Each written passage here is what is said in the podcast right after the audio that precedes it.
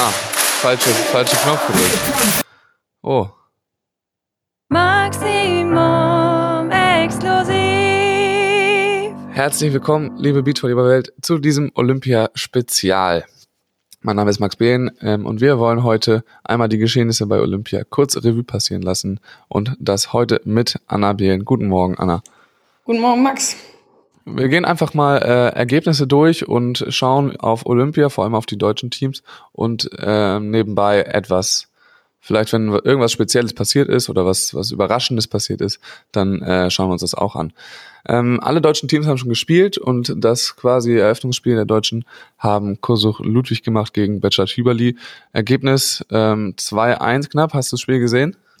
Ich habe das Spiel gesehen. Ich bin ein bisschen zu spät gestartet, habe mich sehr gefreut über den, den Anfang. 6-1 gestartet.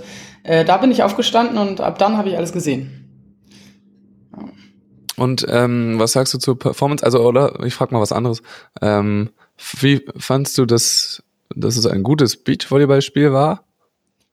Äh, nee, also ich habe mir hinterher auch nochmal durchgelesen, was Maggie und Laura so gepostet haben. Ähm, und da haben sie ja schon geschrieben, dass es ein sehr gutes Spiel von ihnen war und das fand ich überhaupt nicht. Also es war in meinen Augen sehr zerfahren, hin und her, viele Challenges. Ähm, ja, also das Niveau fand ich noch nicht so gut, aber das war auch irgendwie zu erwarten, ähm, weil es das allererste Spiel bei Olympia war.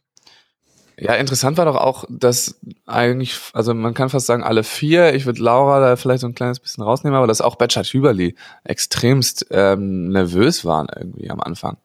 Ja, total, fand ich auch. Ich also so viele direkte, direkte Fehler und unnötige Fehler und Aufschlagfehler. Also es war, es, aber es, das gibt's ja immer mal wieder bei Olympia, da kann man mal so oder mal so starten. Und die einen Schweizer sind halt ähm, sehr gestolpert und haben aber am Ende den Sieg geholt und die anderen Schweizer, darüber sprechen wir gleich auch noch, die sind ja, die haben ja losgelegt wie die Feuerwehr. Ja, es war, also hat nicht Paul das genau andersrum äh, gesagt, quasi, okay, hier Heidrich Vergé de Pré sind immer dafür bekannt, mal auch mal mit dem Kopf so ein bisschen ähm, Kopfgrätschen zu sein. Und jetzt war es genau andersrum, Heidrich Vergé de Pré reißen richtig ab und Betschat Hüberli zittern so ein bisschen. Ja, ja, aber ich glaube, auch das wird sich legen. Die haben natürlich jetzt ihren ersten Sieg, Betschat Hüberli, und ähm, damit, damit kann man jetzt auch, auch weiter ins Turnier gehen. Und Heidrich Verger Depré finde ich dann am Ende jetzt äh, sehr spannend. Die spielen ja jetzt als nächstes gegen die Jungschen, gegen Stamskone. Äh, ob sie das Niveau, was sie jetzt gegen Borgasude gezeigt haben, ob die das halten können. Weil wenn die da, wenn die so weiter spielen, boah, und vor allem mit den Aufschlägen, dann ähm, mhm. sind die, glaube ich, Angstgegner von jedem und wirklich dann auch doch nochmal Geheimfavorit. So. Ja, das habe ich auch schon gestern gesagt, dass da, also ich auf jeden Fall, wenn sie so weiterspielen, dass das Halbfinale äh, nicht so richtig in weiter Ferne ist für Heidrich Vergier Depré. Aber da wollten wir gleich zu kommen. Einmal ganz kurz zum, äh, zum Kursuch Ludwig-Spiel. Ähm, ist dir auch aufgefallen, dass Laura doch nochmal extrem angezündet war? Ähm, also das nochmal mehr als sonst so irgendwie so einen kleinen Olympiaschalter scheinbar umge umgeschaltet hat? Ja, wobei ich finde, also ich habe mir ja auch den, den Kommentar angehört ähm, im Livestream. Ich finde, sie wurde ein bisschen zu sehr gehypt. Also sie hat, man hat richtig gesehen, dass sie, dass sie brennt und für das Turnier brennt und für das Spiel brennt. Aber sie hat am Ende auch die entscheidenden Bälle nicht zwingend genug gespielt. Und damit hätte sie das nochmal mehr rausreißen können. Also sie war schon auffällig von allen Vieren auf dem Feld. Ist ja aber auch klar, wenn man so, so eine olympische Erfahrung einfach schon hat, dass das auch kommt von ihr. Aber trotzdem fand ich am Ende, dass sie da Maggie nicht genug geholfen hat, vor allem im dritten Satz. Ja, aber ich fand, also im ganzen Spiel hat sie eigentlich ähm, extrem geholfen und dann halt wollte sie an, an Stellen halt zu viel, wollte den, den allerbesten Ball dann spielen und hat dann eben selber auch noch Fehler gemacht und dann äh, reicht es eben nicht mehr. Aber es ist krass, dass sie mit dieser Eigenfehlerquote beide, dass sie überhaupt dieses ganze Spiel so knapp ausgehen kann. Das spricht so ein bisschen schon dafür, äh, über die Qualität des, des Beachvolleyballspiels, das wir da gesehen haben. Ja. Ähm, okay, dann äh, das andere Spiel haben wir gerade schon so ein bisschen ange, angesprochen.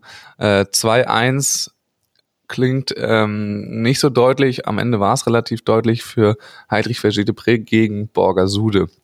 Ähm, erster Satz.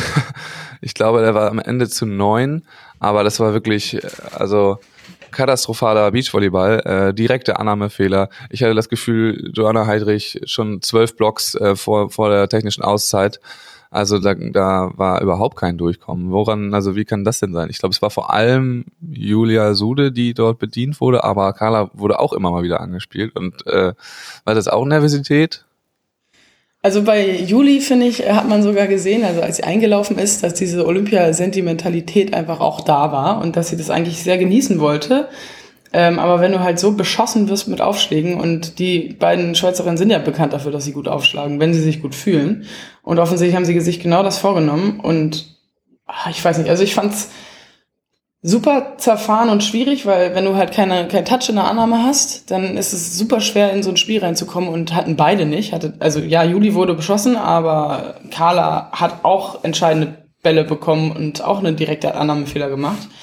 Und dann, wenn sie mal einen Ball vorne hatten, haben sie den direkt in den Block geprügelt. Das war ja dann vor allem Carla am Anfang. Drei oder vier Bälle, die sie wirklich, also ich weiß nicht genau, was, was sie sich da vorher vorgenommen hatten, aber ähm, das, das geht natürlich dann auch nicht, dass du dann so viele Bälle in den, in den Block schlägst.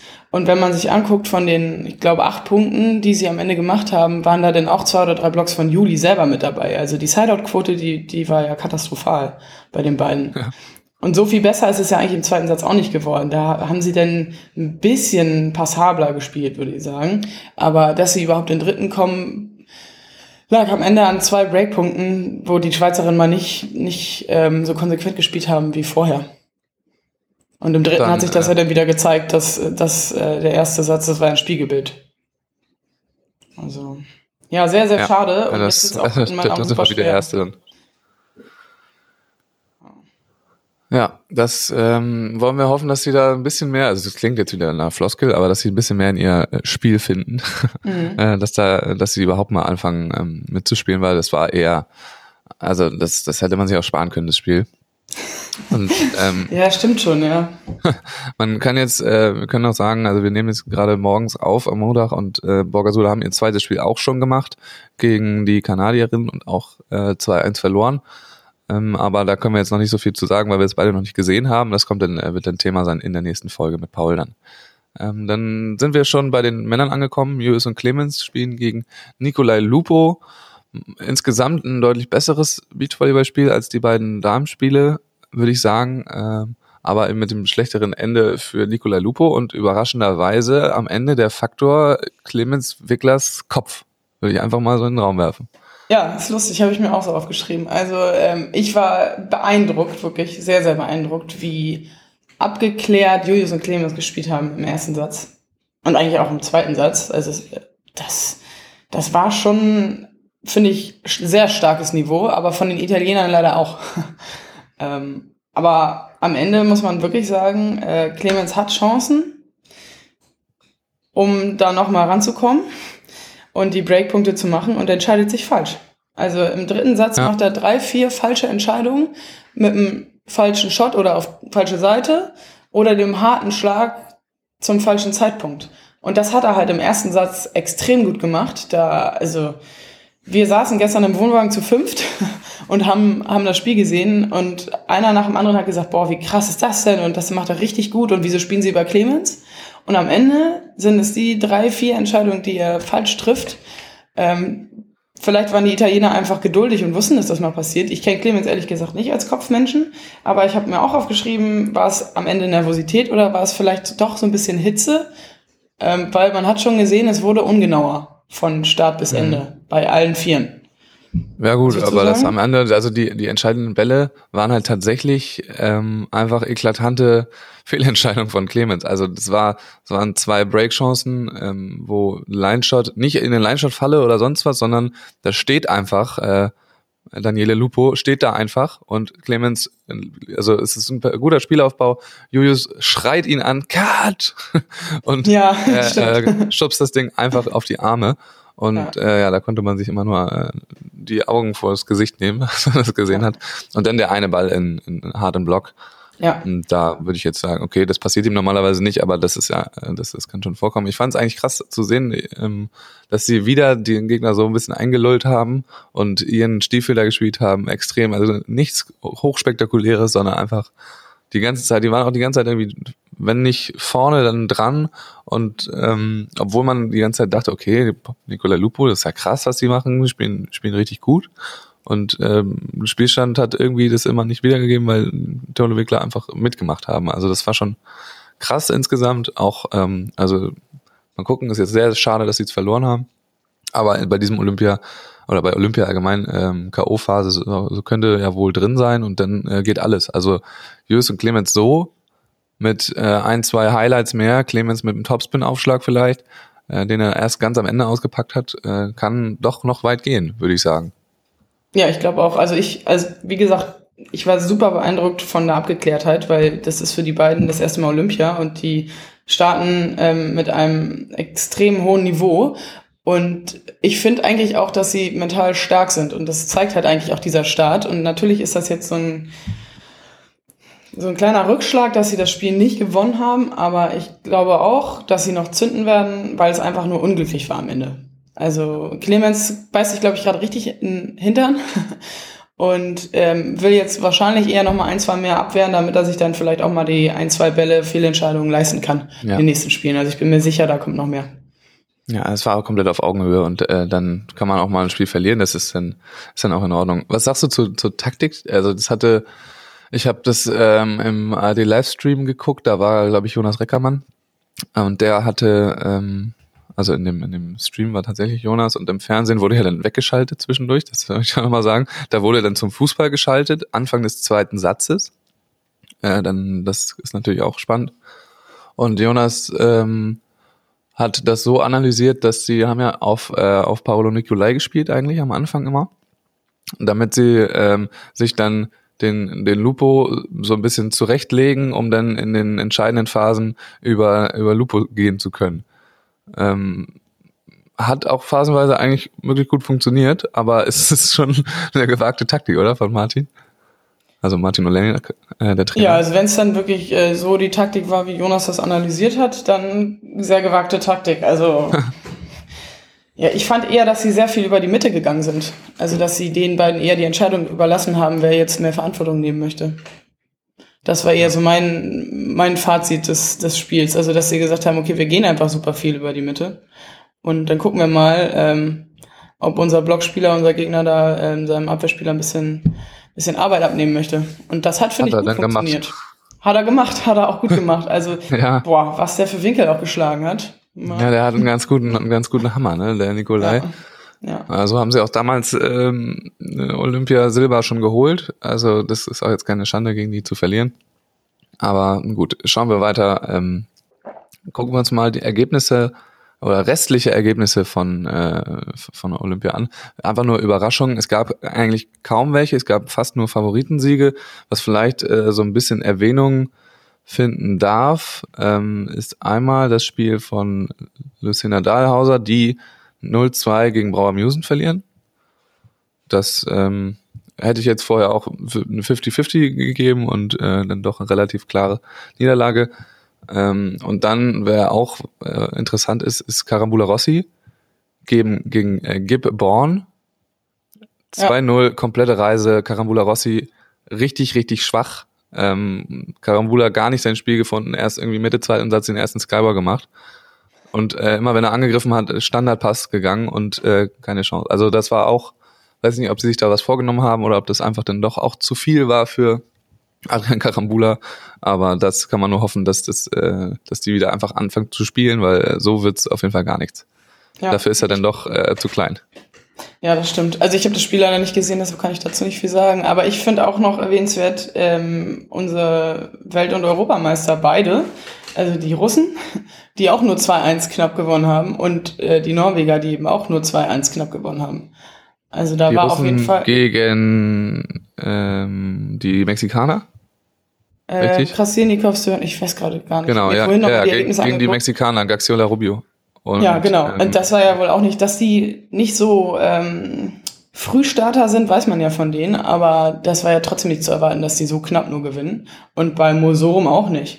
Und ähm, nee, das war gegen Kanada, gegen die Continental Cup Gewinner äh, Schumann irgendwas, ähm, McHugh Schumann aus, aus ja, Kanada. So, genau. Ja. Äh, das ist nicht zu erwarten, dass die da überhaupt irgendwie irgendwie einen Satz holen. Also ja. Also es ja, könnte auch noch ein bisschen wir, wir schauen, die wackeln ja beide. Ja, ja, ja, ja. ja, das ist wirklich interessant. Alles klar, dann äh, unsere letzte Aufgabe ist, die folgenden Spiele uns einmal anzugucken, ähm, der Deutschen eben nur. Und wir haben schon gesagt, Borgasude haben heute Nacht schon verloren gegen Sarah Pavin und Melissa Humana Paredes. Und dann sind heute um 13 Uhr äh, Ludwig Kosuch gegen die beiden Japanerinnen dran. Das ähm, könnte interessant werden, sag ich mal so. Nach diesem Auftakt, der ja richtig verkrampft war, jetzt gegen Gegner, wo du eigentlich gewinnen solltest, müsstest, ähm, die aber natürlich trotzdem super spielfähig sind und da einfach mitzocken können und vielleicht nicht ganz so nervös sind, weiß ich nicht, ähm, ob sie auch nervös sind, aber ein zweites Spiel. Was sagst du dazu zu dem, zu dem Matchup?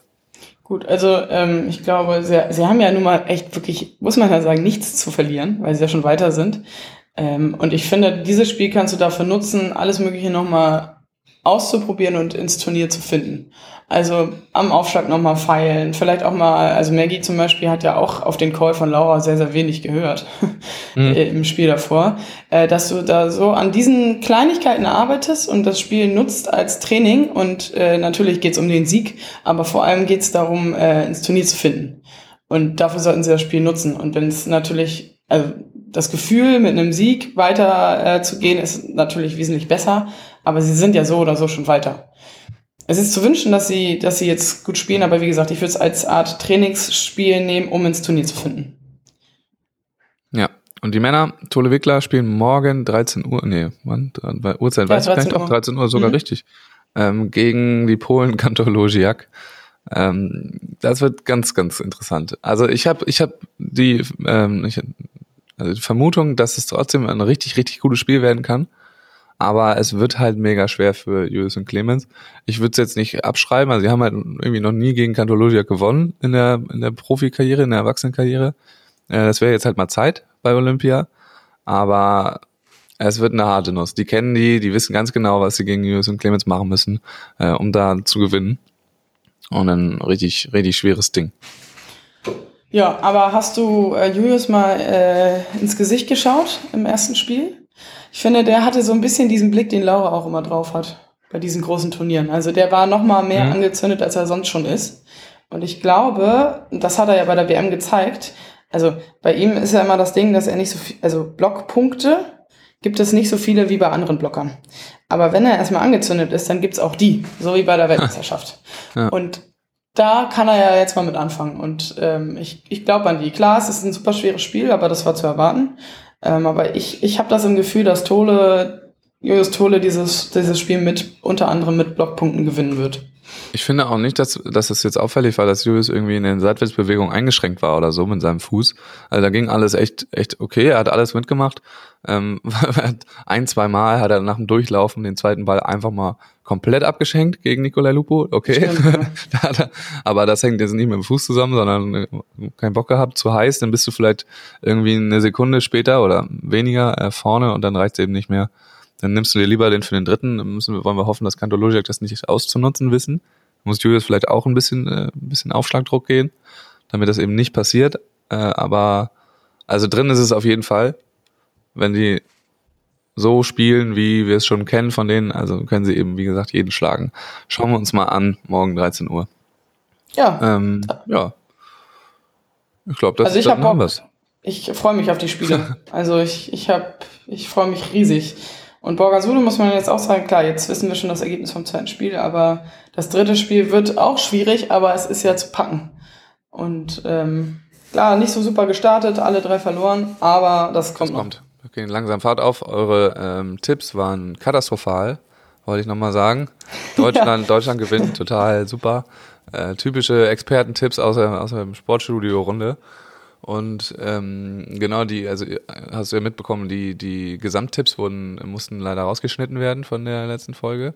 Ähm, die besprechen wir einfach nochmal wann anders, dann kannst du sie nochmal aufgreifen. Dafür haben wir jetzt keine Zeit mehr, wir sind schon am Ende.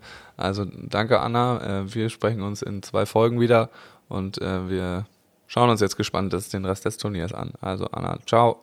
Tschüss.